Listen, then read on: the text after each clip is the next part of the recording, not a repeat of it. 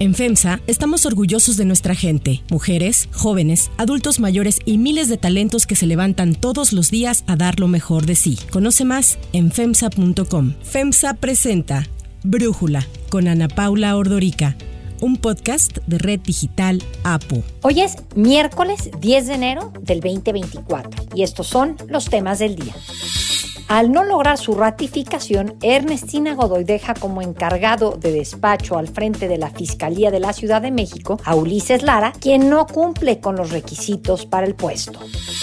Movimiento Ciudadano ya tiene precandidato presidencial. Se trata de Jorge Álvarez Maínez, actual coordinador de los diputados federales del partido. El presidente de Francia, Emmanuel Macron, confirma a Gabriel Attal como nuevo primer ministro. Se trata de un joven de tan solo 34 años, abiertamente gay. Pero antes vamos con el tema de profundidad. Nadie detiene la migración, compadre. Nadie.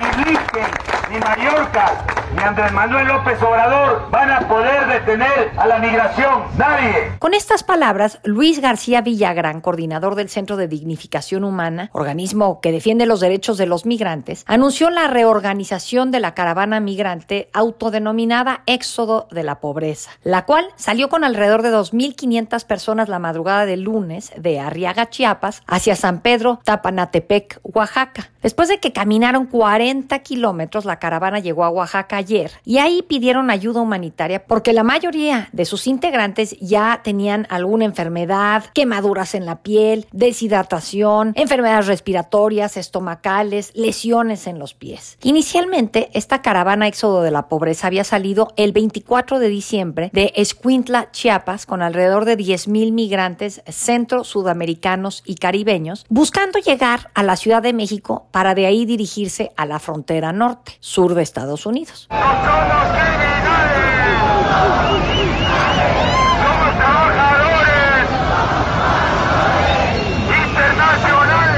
Sin embargo, el 2 de enero, cuando acampaban en Mapastepec, Chiapas, a donde llegaron después de haber caminado seis días alrededor de 100 kilómetros desde Tapachula, accedieron a abordar autobuses del Instituto Nacional de Migración porque les prometieron que sus casos van a ser revisados y que les entregarían visas humanitarias. De Mapastepec, sin embargo, no supieron más de estas promesas. Más bien se los trasladó a estaciones migratorias y albergues de diferentes lugares, pero pasaron los días y solo recibieron oficios en los que se les permitía pasar por Chiapas. Nos prometieron de que era que nos iban a llevar a Ciudad de México.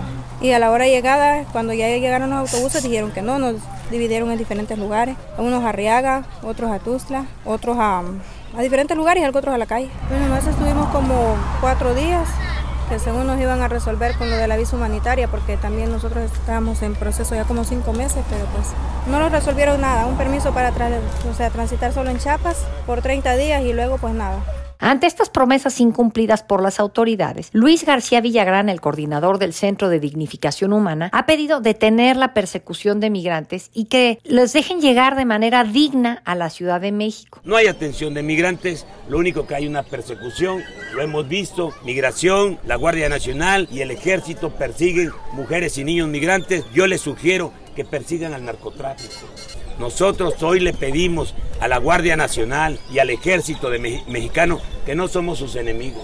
Nosotros somos cualquier ciudadano que vamos en busca de un mejor futuro. Y es que la imposibilidad del gobierno mexicano de frenar la caravana que tiene como objetivo final, como ya decíamos, llegar a la frontera con Estados Unidos, pone también en jaque los acuerdos alcanzados entre el presidente López Obrador, el secretario de Estado norteamericano Anthony Blinken y el de Seguridad Nacional también estadounidense Alejandro Mayorkas, tras la reunión que tuvieron en nuestro país en diciembre, que entre otros puntos concluía que aumentaría el personal de vigilancia en la frontera y aumentarían las deportaciones desde y hacia México. What we represented we would do and that the Mexican authorities would do what they represented they would do. And they have they are taking a number of enforcement mechanisms such as ensuring that their checkpoints are staffed along the migratory ra- um, path. El presidente se había comprometido a reforzar las medidas para contener el aumento de migrantes en la frontera sur con Guatemala, pero en lugar de eso lo que ha hecho es sugerir al Congreso de Estados Unidos aprobar al menos 20 mil millones de dólares para un plan de cooperación para el desarrollo de los países de América Latina y el Caribe. En vez de estar señalando de que no se hace nada en México por detener a los migrantes, acusar sin razón a nuestro país. Lo que deberían de estar haciendo los legisladores de Estados Unidos en el Congreso es aprobar un plan para el desarrollo de los pueblos de América Latina. La gente no sale de sus comunidades, de sus pueblos, de sus países por gusto, lo hace por necesidad. ¿Y cómo es que aprueban presupuesto para armas en las guerras en el Congreso de Estados Unidos? ¿Y por qué no aprueban un presupuesto para el desarrollo de América Latina? Hay que señalar que la migración hacia Estados Unidos alcanzó una cifra récord el año pasado. Según la patrulla fronteriza estadounidense, tan solo entre octubre del 2022 y septiembre del 2023 se registraron 2.4 millones de ingresos de migrantes por la frontera sur de Estados Unidos. Lo que necesitamos es ayuda, no que nos deporten,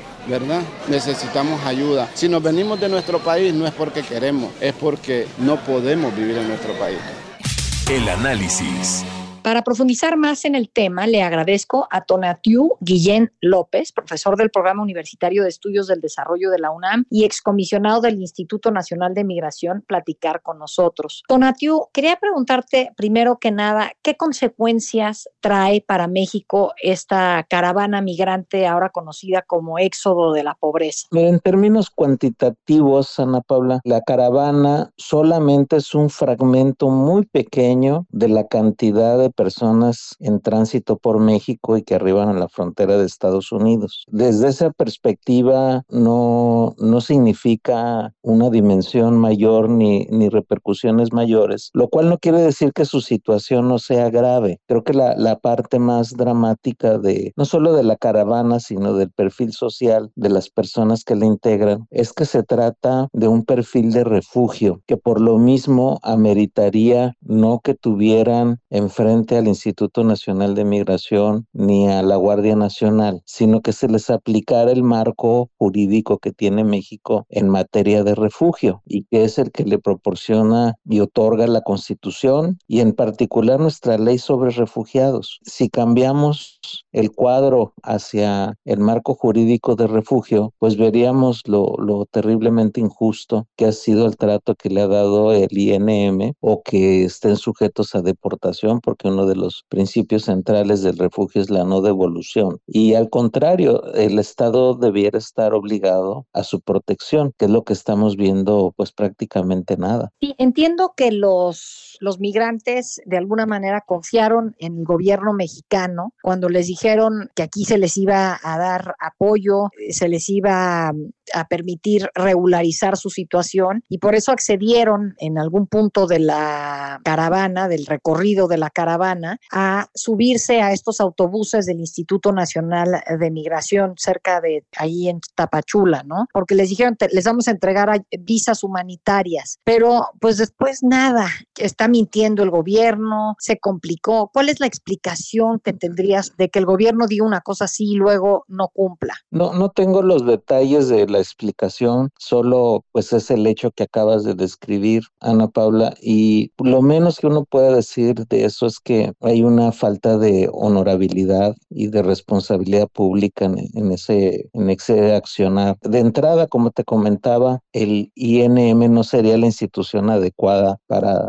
definir la situación de, este grupo de personas y de muchas más que también tienen el perfil de refugio, pero detrás de una conducta de ese tipo de una institución del Estado, pues lo menos que uno puede decir es falta de honorabilidad y, de responsabilidad pública. Ahora, esto tiene consecuencias para la relación bilateral, pensando en que en diciembre vino Blinken, vino Mallorca, se reunieron con funcionarios del gobierno de Andrés Manuel López Obrador, estos dijeron que se comprometerían a ayudar a resolver el problema y pues lejos de resolverlo me parece que lo han complicado más. No sé qué efectos puedas ver tú o comentarnos en cuanto a la relación bilateral en materia migratoria. Desde la perspectiva de Estados Unidos, eh, Ana Paula, solo hay un objetivo que es reducir flujo. Y México eh, lo está haciendo en los últimos días después de la visita de los secretarios de Estado de Estados Unidos a México. Eh, se reforzaron los controles en la frontera norte en particular y hay incluso la intervención irregular por completo del gobierno del estado de Coahuila, por ejemplo, que, que participa en operativos de control migratorio. Y ese, ese objetivo es el que se está realizando. Ahora, dentro de ese objetivo de desarticular la caravana, pues está este otro, que es el de inhibir, reducir y sobre todo impedir que las personas sigan avanzando. Entonces, desde la perspectiva de Estados Unidos, no les interesa mucho cuál es el método, sino el producto, que es que efectivamente ya lo reportaron la autoridad migratoria de Estados Unidos. En estos últimos días, pues México está haciendo esa tarea y sí ha reducido el número de personas arribando a la frontera de este país, a lo que todavía no tengo los datos completos de diciembre, pero eh, habría que ver nuevamente cuál es el rol del flujo mexicano que está llegando también ahí, que ya somos un tercio del total y que en función de estas últimas estrategias posiblemente seamos todavía una parte más importante del flujo de personas solicitando refugio en Estados Unidos. Ahora, el presidente López Obrador le ha sugerido al Congreso de Estados Unidos, como ya comentaba en la introducción, que aprueben 20 mil millones de dólares para un plan de cooperación para el desarrollo de los países de América Latina. ¿Qué te parece esta propuesta del presidente,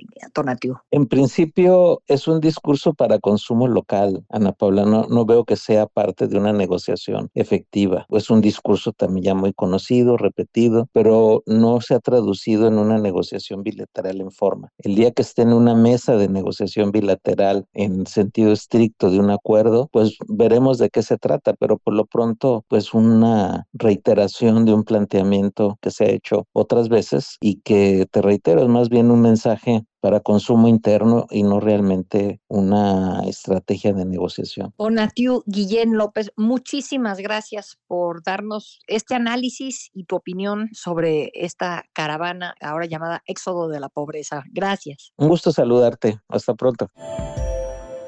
Antes de continuar, quiero pedirles que en la plataforma que nos escuchen, ya sea Spotify, Apple Podcast, la que sea su favorita, que por favor nos califiquen, de preferencia con cinco estrellas, y que también compartan el podcast y comenten lo que les gusta, lo que no, lo que sienten que le podemos mejorar. Ahí en Spotify hay la posibilidad de comentar. Todo esto es para que podamos seguir creciendo y ofreciendo el podcast para ustedes sin costo. Hay otras noticias para tomar en cuenta. 1. Fiscalía CDMX.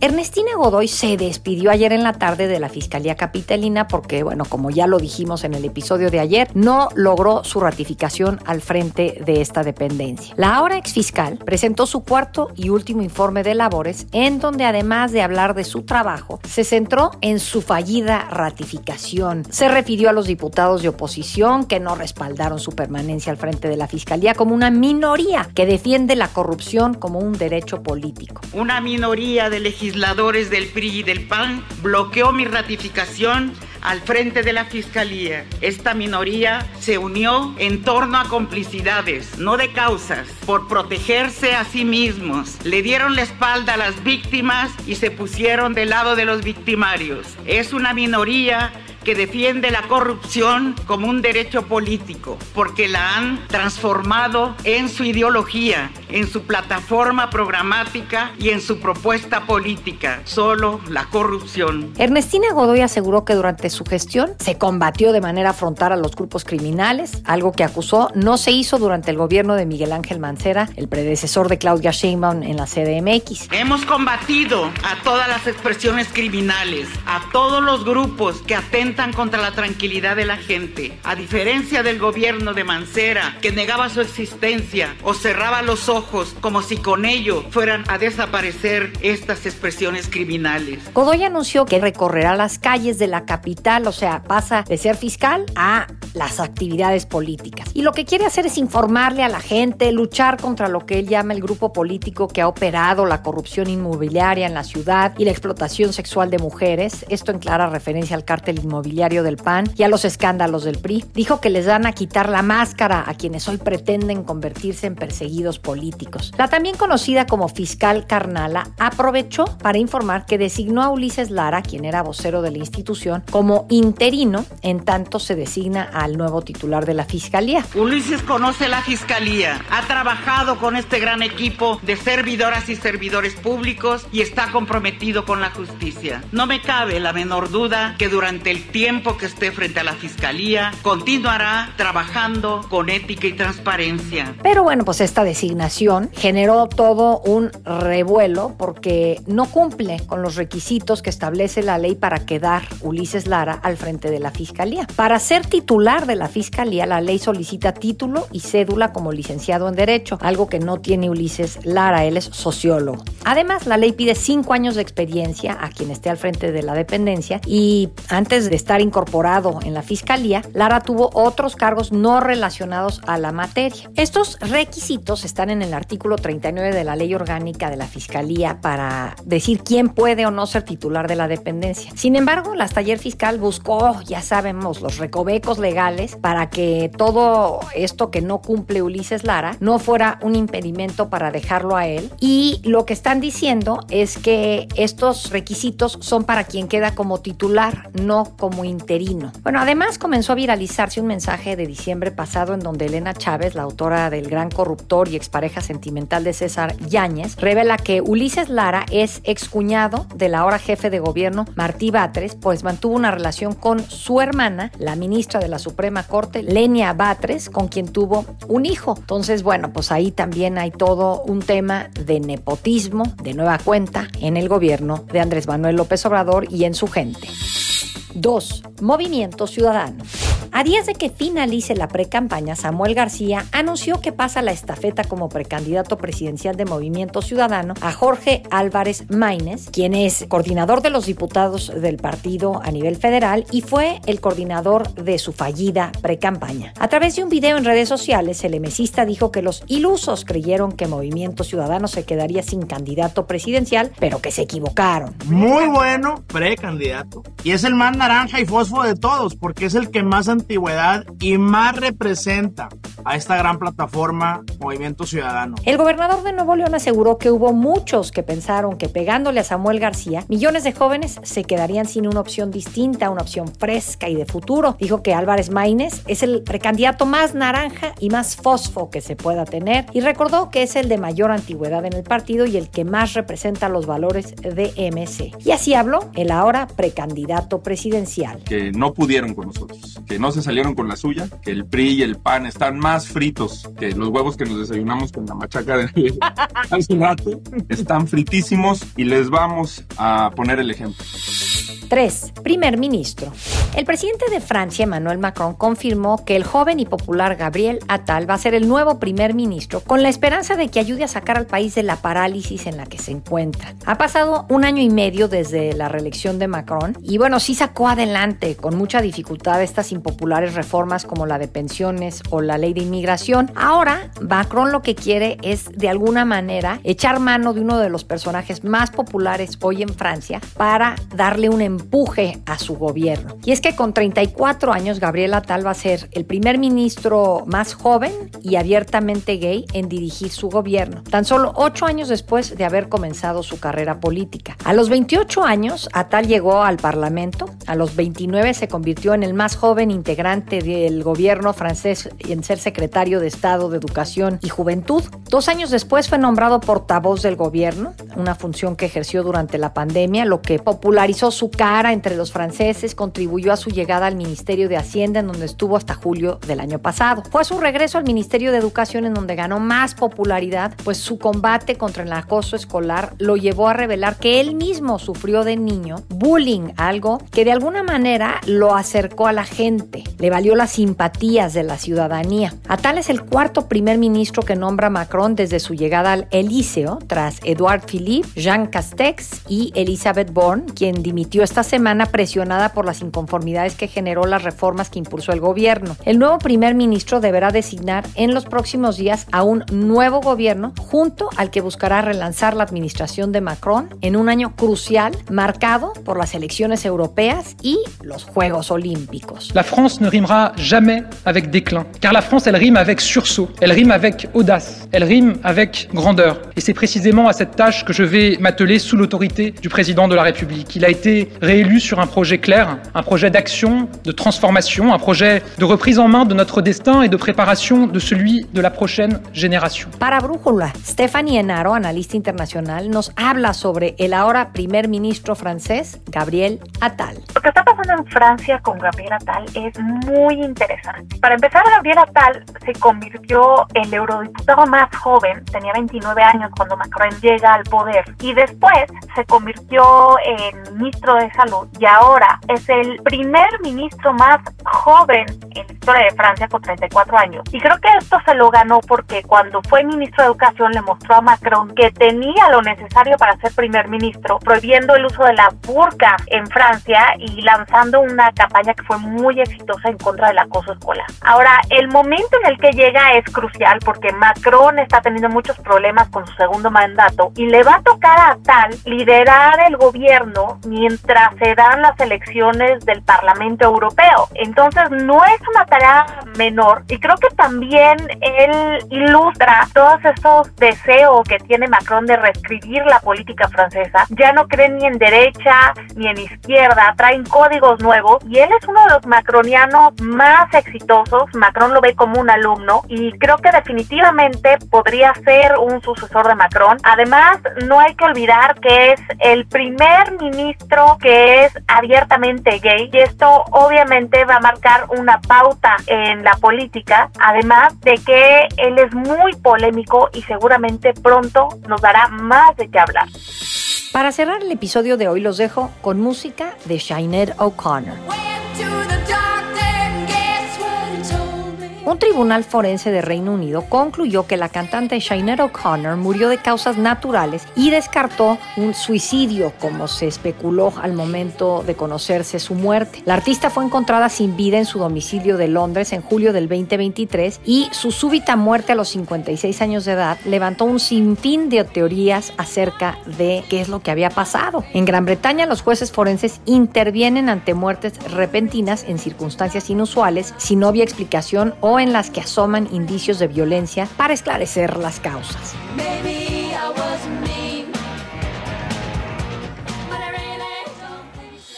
Yo soy Ana Paula Ordorica. Brújula es una producción de Red Digital APO. En la redacción, Ariadna Villalobos. En la coordinación y redacción, Christopher Chimal. Y en la edición, Cristian Soriano. Los esperamos mañana con la información más importante del día. Oxo, Farmacias ISA, Cruz Verde, Oxo Gas, Coca-Cola FEMSA, Invera, Torrey y PTM son algunas de las muchas empresas que crean más de 245 mil empleos tan solo en México y generan valor como parte de FEMSA. FEMSA presentó Brújula con Ana Paula Ordorica, un podcast de Red Digital APO.